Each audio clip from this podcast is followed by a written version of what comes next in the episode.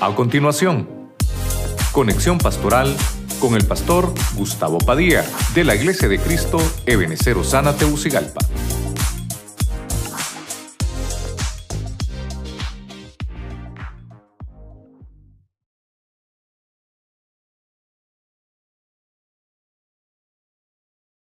Hemos hablado del pozo de una familia.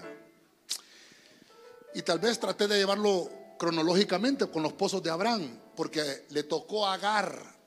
Y el encuentro que tuvo Agar en ese pozo fue que el Señor le levantó la mirada y le dijo, levanta tu mirada porque el pozo es tu sustento. Le, le hicieron una administración al carácter de Agar. Y Dios le dijo, siempre voy a estar contigo y el niño me voy a hacer cargo de él y va a tener todo lo que necesite. En el punto 2 vimos a Isaac. Isaac dice que regresó a su tierra y fue a ver los pozos que había levantado su papá. Y dice que procuró la paz primero Isaac, porque los filisteos los habían tomado, los habían sellado. Isaac lo hizo con sabiduría y, le puso el mismo nombre que tenían los pozos porque los pozos eran de su papá. Eso nos habla de herencia. La herencia está en el pozo. Número tres, encontramos a Jacob cuando fue a buscar a su familiar. Labán encontró a su idónea, a Rebeca. Y dice la Biblia que la besó en ese momento, pero se comprometió a trabajar por ella siete años, aunque fueron 14, pero el compromiso encontró a su idónea con señal. Cada vez que pidamos algo lo tenemos que pedir con señal.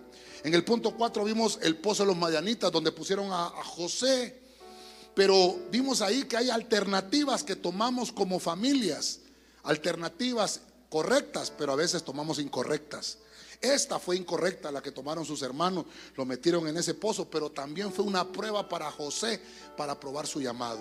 Número 5, vemos el pozo que estaba en la casa de Baurín, un pozo de la preferencia, donde se prefieren a los ungidos, donde en esa casa te extienden cobertura, te protegen. Es una casa de refugio, donde puedes pasar la tempestad, donde el devorador no puede llegar, porque ahí te va a cuidar el Señor nos habla de que tenemos que preferir a los ungidos. Número 6. David sintió deseo del pozo del agua de Belén, porque ahí nos habla el Señor de que Él va a saciar el deseo y que tenemos que aprender a controlar los apetitos espirituales que tengamos. Y por último vimos el ejemplo máximo a Jesús, que Él es el agua de vida eterna y que nos ofrece salud y nos ofrece sanidad. Amén. Y amén, dele palmas fuerte al Señor.